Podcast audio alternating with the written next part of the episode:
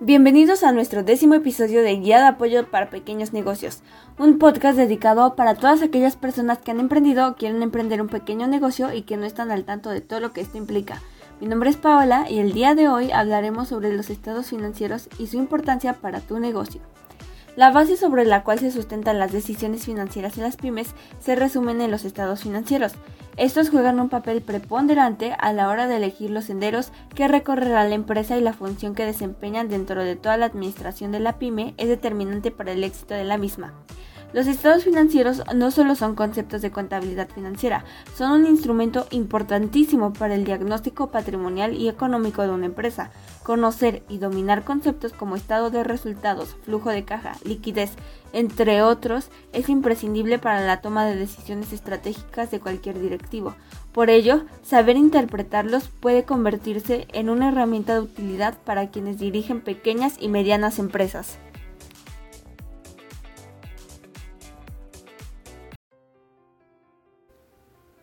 Los estados financieros reciben varias denominaciones.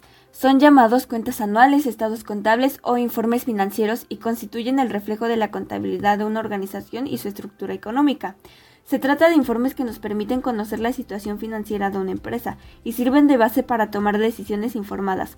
En otras palabras, hace referencia a un tipo de informes que permite brindar una imagen certera de las condiciones financieras existentes en una organización en un momento determinado, normalmente un año se componen de varios documentos en los que se plasma la situación financiera de un negocio y recoge información tanto económica como patrimonial de las empresas.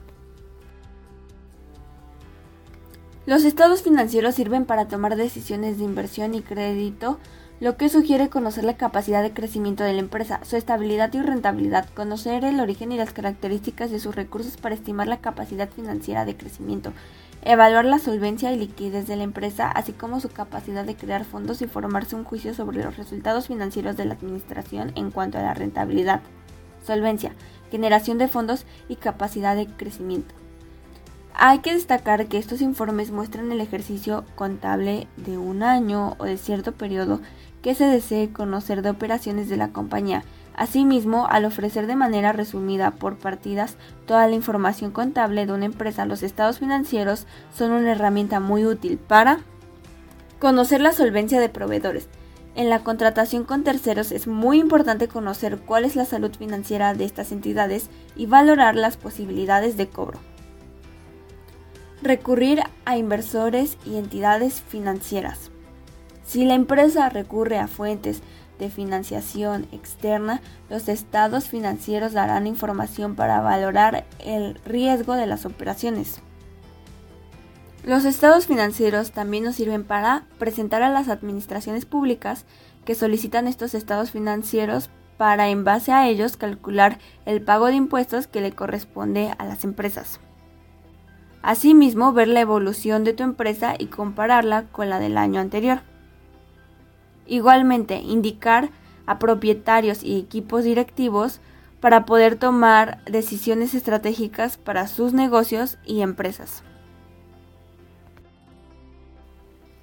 Llevar un control del manejo de tus finanzas te da una idea clara y eficaz sobre tus gastos, ingresos y utilidades. Por ello, contar con un registro detallado de tus recursos te servirá para identificar en qué gastas, cuáles son tus ganancias o planear cómo invertir mejor tu dinero.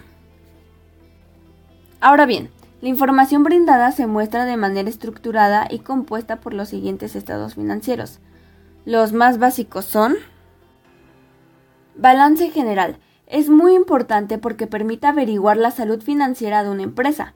Nos sirve para identificar el estatus de los activos, o sea, derechos de cobro, pasivos, obligaciones de pago y el capital, que se refiere al patrimonio de la empresa. Este balance nos indica qué tan eficiente es una empresa al utilizar sus activos y cómo maneja sus pasivos en la búsqueda de utilidades. En este balance se muestran lo siguiente. Activo. Representa el dinero en efectivo, el que ha sido depositado en el banco o también los bienes. Pasivo. Significa las deudas que la organización ha contraído con bancos, proveedores y otras entidades financieras. Y Capital o patrimonio neto.